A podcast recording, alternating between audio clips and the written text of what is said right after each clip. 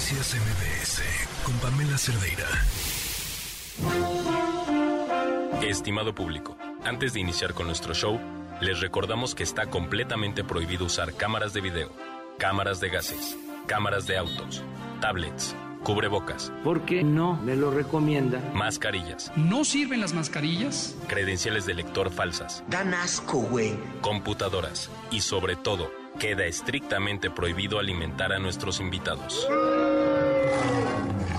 Bienvenidos al Circo Liceum, el lugar donde se enfrentan la razón y la nación. ¡Comenzamos! Advertencia. El siguiente segmento no es presentado por nadie en todo este programa.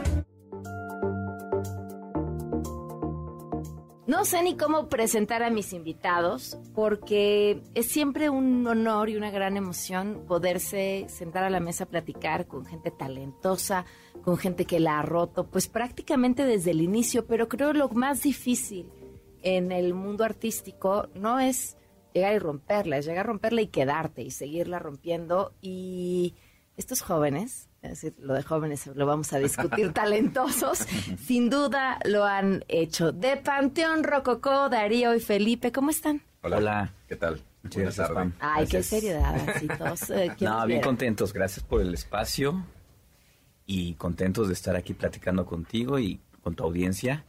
Y pues traemos noticias, muy buenas noticias también.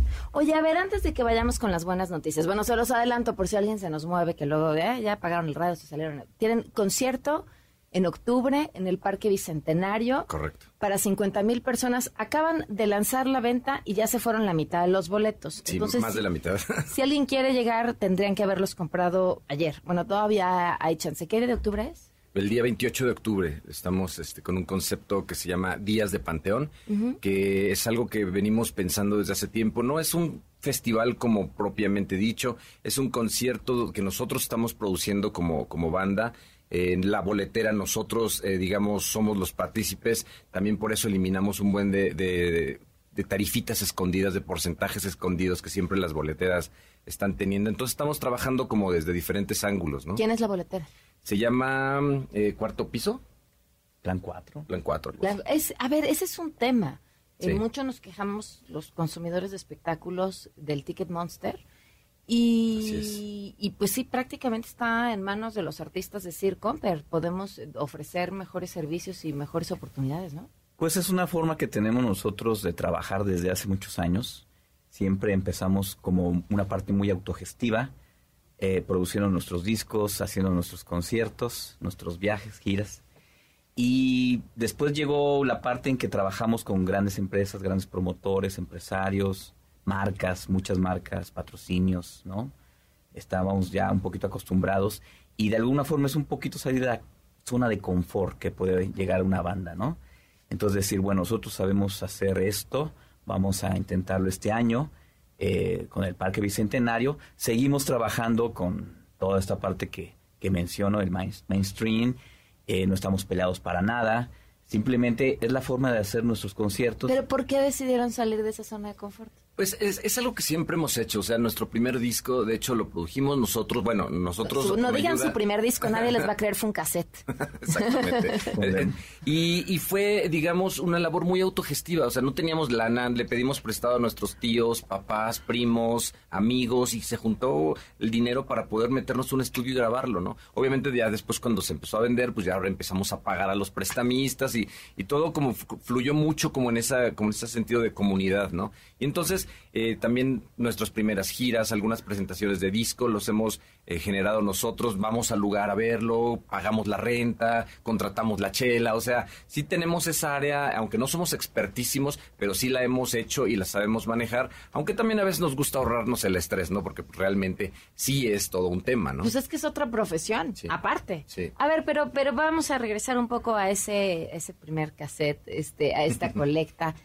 ¿Qué diablos hay en Iztapalapa que da fruto de tantos grandes artistas? No sé, porque nosotros no somos de Iztapalapa. ¿No son de Iztapalapa? Bueno, Tani sí, sí hay uno que es de Iztapalapa. Ah, sí, el que no ha llegado que no ha precisamente. Ay, perdón. De- pero ¿de dónde son? Está por llegar. De la Gustavo Madero, más o Sí, menos. del- del norte, Del del norte de la ciudad. Sé de decir que varios lugares cuentan la historia de que son de Iztapalapa y dije, igual que Los Ángeles Azules, todos vienen de Iztapalapa, ¿qué demonios? No, uno de los integrantes, sí, sí. Nada más sí nació uno. y creció Uno, ahí. sí. No, bueno, no pero vive. ¿dónde se encontraron ustedes? Pues eh, nos encontramos, algunos de los integrantes eh, originales eh, empezamos a estudiar en la misma preparatoria, en la, en la Prepa 9, ahí en sobre Insurgentes Norte.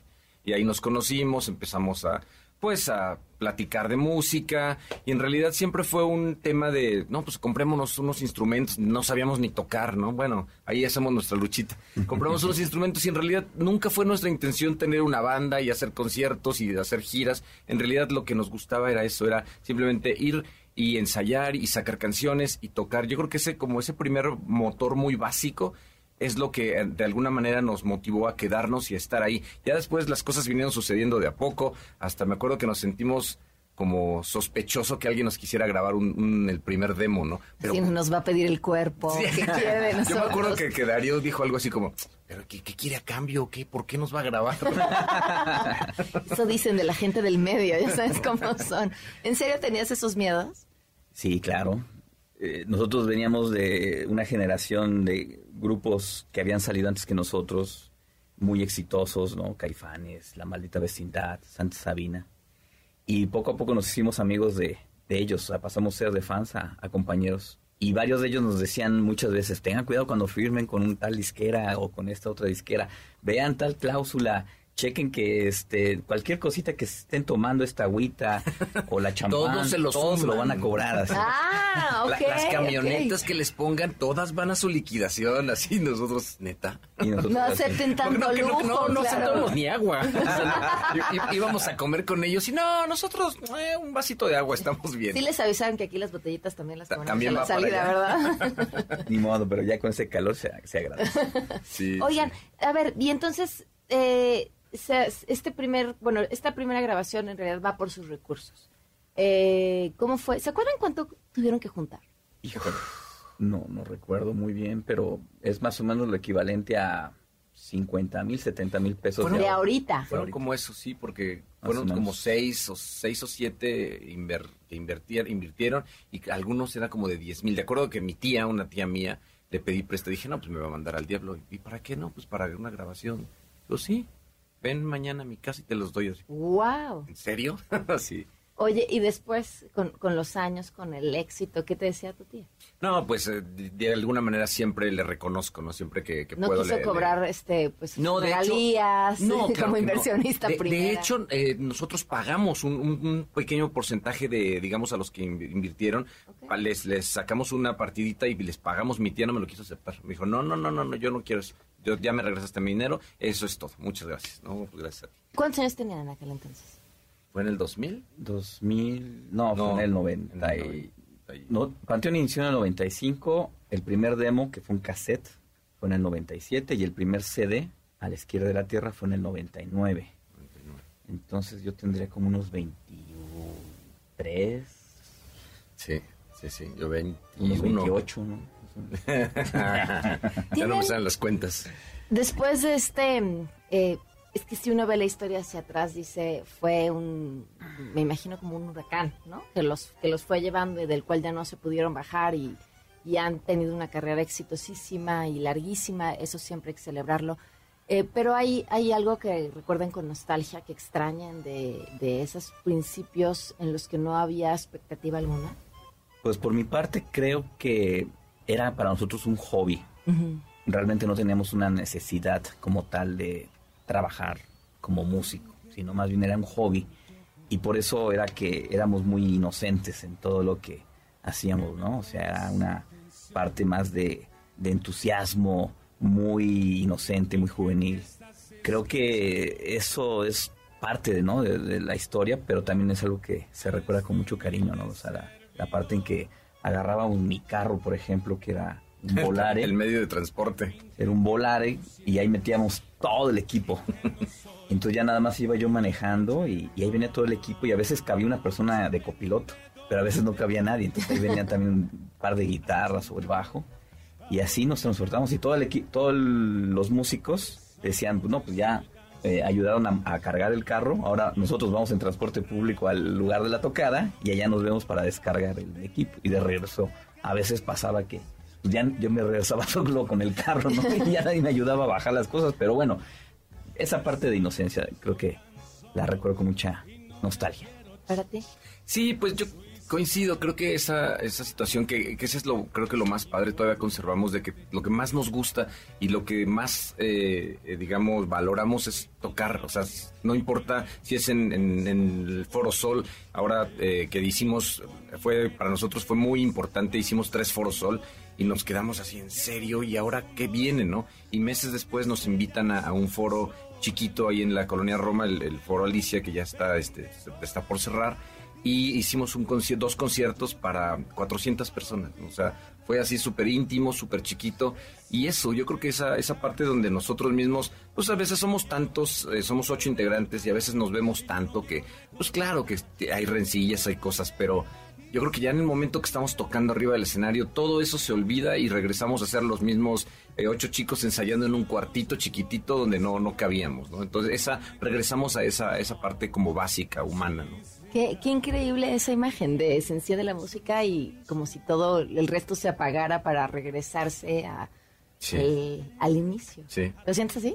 Sí, totalmente. Yo creo que si no fuera por los conciertos, lo- el subirnos a un escenario, tal vez nosotros ya no seguiríamos juntos, ¿no? O sea, creo que es lo que más disfrutamos, es lo que nos une, lo que nos hace ser uno solo arriba del escenario y se nota en la fuerza que tiene Panteón, ¿no? Creo que es muy importante para nosotros seguir tocando. ¿Cómo sobrevivieron la pandemia? Híjole, pues yo la verdad me la pasé súper bien.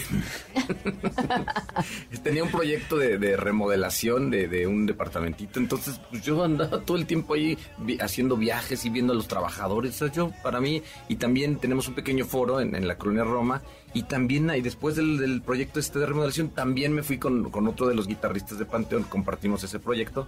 Entonces a las 8 de la noche ya empezaba el relax de, de la cervecita, entonces pues, la pasamos súper bien, la verdad. ¡Wow! No, yo no, No. yo no, yo no. Lo vi. Eh, a nosotros eh, y como a mucha gente, justo cuando empezó la pandemia nosotros estábamos vendiendo los foros sol. Entonces se paró todo, obviamente, ¿no? Se fue toda la parte de la industria de la música y era como una incertidumbre. Si en algún momento íbamos a regresar a hacer los foros, si íbamos a tener que regresar toda la venta que se había hecho, si sí, íbamos a llegar nosotros a- también a hacer el concierto. Todo realmente fue una incertidumbre que, que no, al menos a mí, pues no me dejó muy tranquilo, hasta que llegó el momento que dije, bueno, ya hay que relajarse, ¿no? O sea, ya, ya vimos que esto no tiene para cuándo. Y, el, y supongo el ánimo, el ánimo para componer, para crear, tampoco era posible.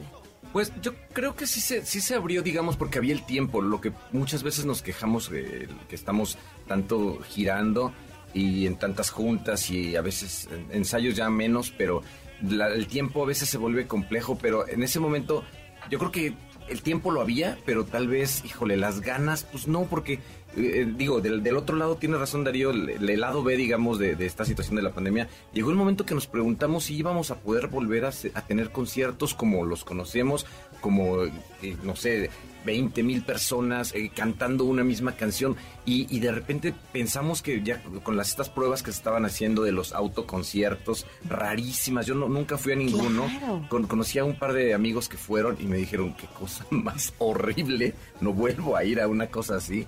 Pero era la única, las únicas opciones. Y sí recuerdo que sí nos preguntamos como, como banda, oigan, ¿y si, y si este, esta onda se queda así, ya nunca más podemos hacer conciertos? o sea, ¿qué vamos a hacer de nuestra vida, no? Porque pues obviamente, además de la parte económica, pues nuestra parte anímica, emocional, este, pues todo, ¿no? Era, es nuestro mundo. Uno aquí ya tenía todo listo para dedicarse a las flores y el negocio seguramente sigue yendo de maravilla. Eso es versatilidad. Sí, claro, ¿no? Yo, yo el bajo y la guitarra los guardé y los metí al, al closet y, y no quise saber mucho de música en muchos meses, ¿no? Hasta que cuando vimos una ventanita para hacer los foros, fue que saqué todos los instrumentos y me puse a darle, a ensayar.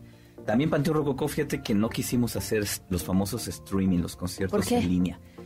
Sentíamos que no era, sentíamos que no era lo mismo. O sea, un concierto de Panteón sin público es a mí se me hace muy pobre, muy sin chiste, ¿no? Vamos a una pausa y volvemos.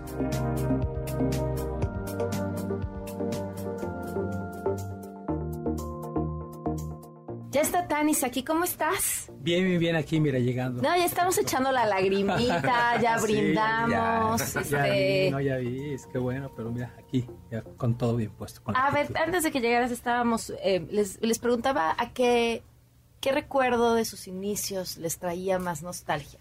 O, o si pudieran eh, revivir algo de cuando arrancaron, ¿qué momento sería?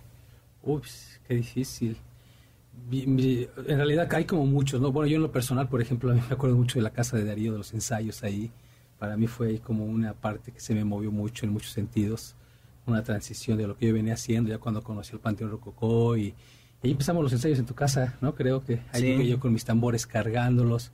Y no sé, siento que ahí este, eh, su familia pues bien agradable, todo, no sé, ya siento que ahí a mí en lo personal me, me, me- lo viví muy, muy bonito, muy bonito. De hecho, creo que todavía ahí estábamos nada más ensayando, todavía no decíamos ahí de ya vamos a hacer Panteón Rococó, ¿no? Sí llegó un momento, cuando acercamos el disco por ahí así, ya para el primer disco, que decidimos como tener una reunión y, comprometernos todo, todos ahí en el proyecto y, y, pues yo creo ahí fue, ahí fue donde me dieron mi bienvenida. Ahora, a ver, eh, la música es esta, esta válvula de escape para un montón de cosas, para las emociones, para los sentimientos, para los corazones rotos, para las celebraciones, pero también para la, la crítica social, para, para contar quiénes somos, dónde estamos, qué está viviendo. Dan dos preguntas en el mismo tenor. ¿Cómo, cómo mantienes la rebeldía a lo largo de los años para seguir haciendo la música esta fuerza, este poder de denuncia? ¿Cómo ven que dicen que después de los 30, 40 te vuelves parte del sistema, ¿no? Si no, simplemente no maduraste. ¿Cómo, ¿Cómo mantenerse fuera del sistema y cómo ven México? Pues mira, eh, pues exactamente, tristemente México es, nos da cada vez más, ¿no? Inspiraciones para, pues, para hacer temas así, de, ¿no? De, de conciencia social también. México yo creo que tenemos todavía mucho que trabajar. Hoy la música también nos exige a nosotros eh, como compositores, eh, como intérpretes, pues también cantar buenas canciones, ¿no? O sea, hace poco nos decían con los corridos eh, tumbados, ¿no? Que si participábamos en un corrido tumbado. Mira, yo, yo siento que si la música es buena y está ahí un buen mensaje, no importa el género, ¿no? O sea, si, si estaría chido, por ejemplo, a lo mejor un corrido tumbado cantándole a los sindicatos, cantándole a los estudiantes, cantándole a las mujeres en una forma más también empoderando a la mujer, ¿no? Y bueno, en esa parte de la protesta panteón, nosotros somos esta generación zapatista, ¿sabes? Nos tocó vivir una guerra, el gobierno federal en contra de las comunidades indígenas, toda la fuerza de las, transnacionales, este, también hay despoja- eh, el despojo a las comunidades indígenas. Entonces, pues todo eso todavía sigue, o sea, no es algo como que, que ya hoy que estamos con un gobierno un poco más eh, tolerante o un poco más, este, con más apertura, más progresivo, podemos decir, pues todavía siguen los, los problemas ahí, todavía existen, ¿no? La, la- la inseguridad, ¿no? Que obviamente es algo que no se va a cambiar muy pronto, pero yo creo que nosotros también como artistas pues tenemos ahí mucho que, que aportar en ese sentido, ¿no? No, pues creo que lo dice bien Tani. Sí, perfecto. Increíble. Es increíble.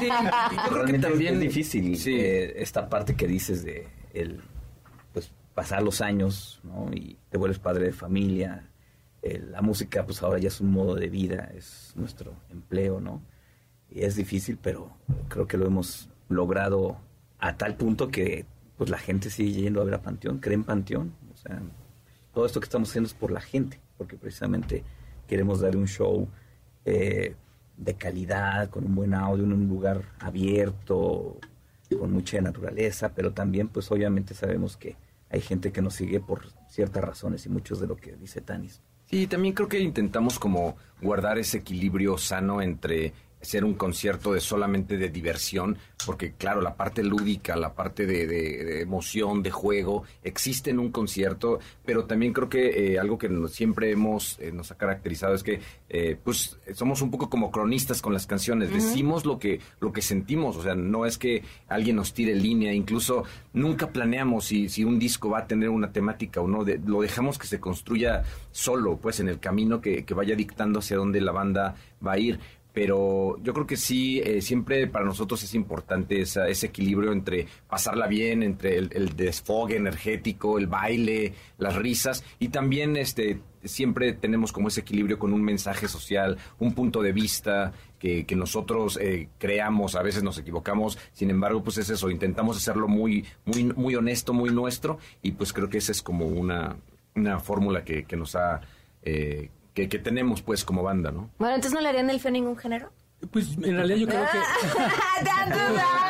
A ver, No, yo creo que... Cuenta la eh, verdad. Si es una buena canción, no importa el género, ¿no? O sea, la verdad que una buena canción y puede cambiar, o sea, mira, la, la- la música o los sencillos son como algo milagroso, porque no sabes, haces una canción, no sabes qué va a pasar, ¿no? Entonces, cuando componemos, ahí están las canciones, pero ya cuando empiezan a caminar las canciones, cuando empiezan a llegar a públicos que ni te imaginabas que iban a llegar ahí, entonces yo creo que ahí, ahí comete bien, este, es un buen cometido la canción, ¿no?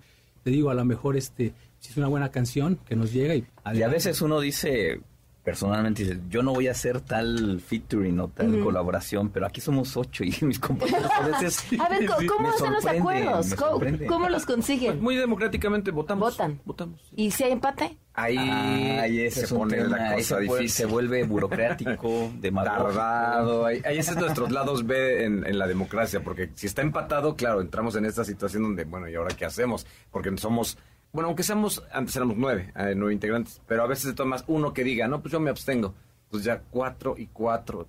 Entonces, sí se vuelve a veces difícil, pero al final pues tratamos de pues de, de que buscar un equilibrio y de que la mejor solución no sea lo que yo pienso o lo que el otro, sino lo que sea tratar de que sea lo mejor para la banda.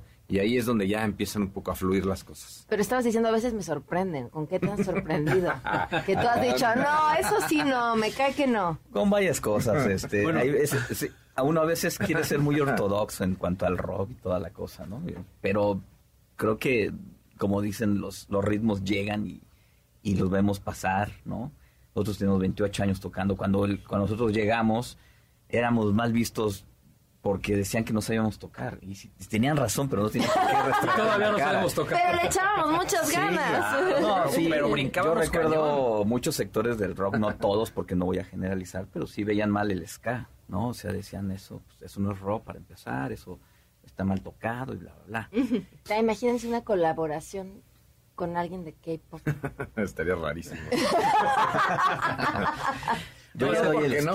Hace poco alguien de la banda propuso ahí una colaboración con Tatiana, ¿no? ok, yo les iba a sugerir Paquita del barrio, pero este, algo así. Pero es que ya hemos hecho ¿Ya hecho con colaboraciones, Paquita? no con Paquita, Con poco, Paquita no. con este, la de Ofelia Medina. Ofelia Medina, Ok. con Lila Downs, Con Margarita. Margarita, la diosa de la Ella, cumbia, Los Foros Sol. Ma- está María León, participó. María León, Bueno, hablemos de quiénes van a invitar por el Bicentenario.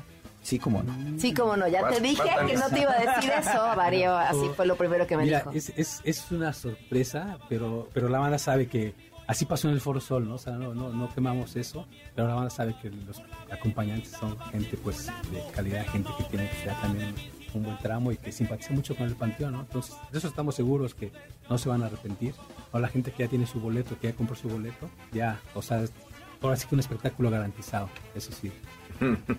¿Qué ibas a decir? ¿Qué ibas a decir? No, no, o sea, también para las bandas que van a, a tocar antes que nosotros, también aún estamos viendo qué bandas, ¿no? O sea, siempre hemos querido sorprender al, al nuestro público anunciándolos una semana antes, ¿no? Del semana evento. antes, sí. Y decirles, ¿saben qué? Pues para tal concierto va a abrir, bueno, no me gusta decir abrir, pero va a tocar antes que nosotros, tal banda. Sí, es que además se vuelve complejo por temas de, agenda, porque a veces, no, no, ya lo tenemos, qué chido, lo anunciamos y, un mes antes, híjole, ¿qué creen? Eh, no voy a poder porque, así de, neta. Entonces es complejo también por eso, pero este, como dice Tanis, creo que vamos a, invitar a colaboradores, también van a, participar bandas que estamos, por ejemplo, intentando, planeando tener una dinámica in- con, invitando a bandas nuevas para que hagan un- una especie de concurso, para que también toquen en, en el, en el Bicentenario. Todavía ahí tenemos varias ideas que desarrollar y mucho trabajo que hacer, pero va, va caminando y pues eso, yo creo que eh, la- las ganas por parte de Panteón de, de seguir y de sacar este, este concierto, es, es- si no es que eh, se vuelven más conciertos, ¿no? Porque la venta va muy bien, este, y pues podría ser que en vez de uno se vuelven dos, ¿no? Eh, ¿Dónde encuentran los boletos? En nuestras redes, ahí está el link para que vayan directamente a la parte eh, de la compra digital. Ok. Y si quieren y pueden, en las taquillas del Parque Bicentenario, que está ahí en la alcaldía Escaposalco. Ah, no me recuerdo bien cuál es el metro, que está por ahí cerca. Refinería. Refinería. El metro refinería. Entonces ahí pueden este, también comprar los boletos. Y se ahorran eh, un cargo que hay. Sí, que de hecho eh, estamos eh, con lo que te platicamos con el tema de las, las, boleteras, estamos trabajando para que los boletos no tengan este costes escondidos, o sea, si, si son 600 pesos, solamente pagues los 600 pesos, ¿no? Entonces, esa es también una, una bondad que por ser promotores también estamos este, muy de la mano con, con esa situación. Se los agradecemos infinitamente. Oigan, pues ahí está la invitación para octubre. Les digo, a ver si alcanzan boletos, porque prácticamente pues casi los vendieron todos. Seguramente van a ser dos fechas. Sí. Este, ¿quieres decir algo? Te veo con ganas de decir algo. Mm, no, nada más invitar a la gente que no puede haber dos, fechas y no, no, obviamente no se vende la primera. Entonces, Sí, pero ya vendiste más de la mitad en un día. todavía no se vende, cara. Sí, sí, digo, vamos paso a pasito. Evidentemente, vamos con el primero. Ya vi quién es el este, que hace las cuentas. no, me quedó clarísimo. no se mete, no, las cuentas. Eres tú, Felipe, pero él habló así de no y entonces ya habíamos vendido los boletos pero y no sabíamos si los íbamos a regresar. sí, sí, sí. Alguien tiene que preocuparse. Le vamos a mandarle telegrama, seguro eres un Sí, pero eso, vamos, este, lo estamos invitando el, el 28 de octubre, días de Panteón, este, pues ahí estaremos eh, dándole durísimo al rock. Muy bien. Pues Felipe Darío Tanis, gracias, este, gracias por acompañarnos. Mucho éxito, de verdad, felicidades por, por ya casi 30 años de éxito. Muchas gracias. Gracias, gracias a ustedes por la entrevista. Se quedan con la gran Ana Francisca Vega. Muy buenas tardes. Bye. Noticias MBS con Pamela Cerdeira.